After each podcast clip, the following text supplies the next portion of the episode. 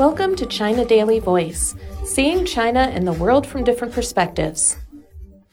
Hayabusa 2, the Japan Aerospace Exploration Agency, JAXA, probe Hayabusa 2 discovered amino acids, the source of life, in sand samples brought back to Earth from the Ryugu asteroid, the Japanese financial newspaper the Nikkei reported on Monday, marking the first time that human beings have discovered amino acids, substances that make proteins outside Earth.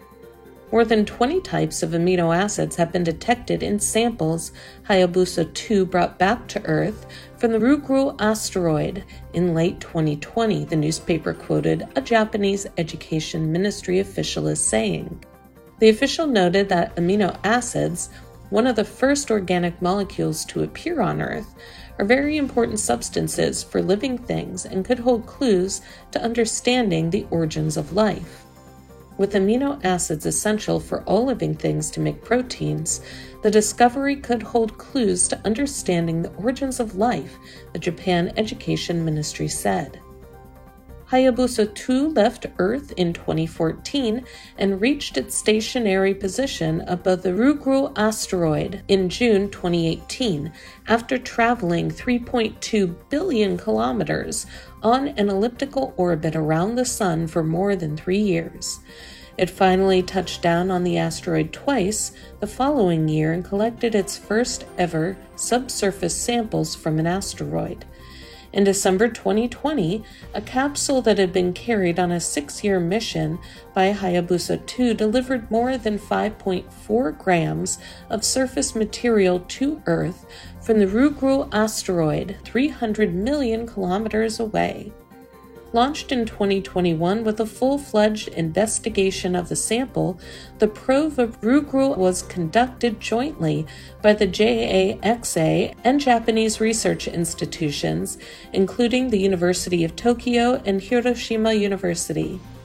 Aiming at unraveling the mysteries of the origin of the solar system and life, the probe suggested the presence of water in organic matter with previous analysis of the samples.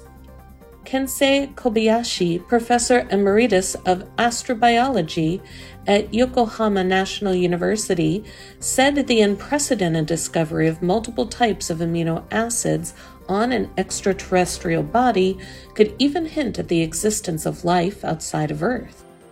Proving amino acids exist in the subsurface of asteroids increases the likelihood that the compounds arrived on Earth from space, he said.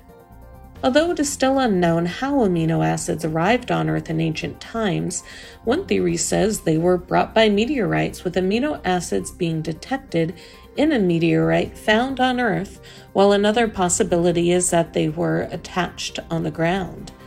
This time, Hayabusa 2 delivered the subsurface materials without them being exposed to the outside air after collecting the samples that had not been weathered by sunlight or cosmic rays, showing for the first time that amino acids exist on an asteroid in space.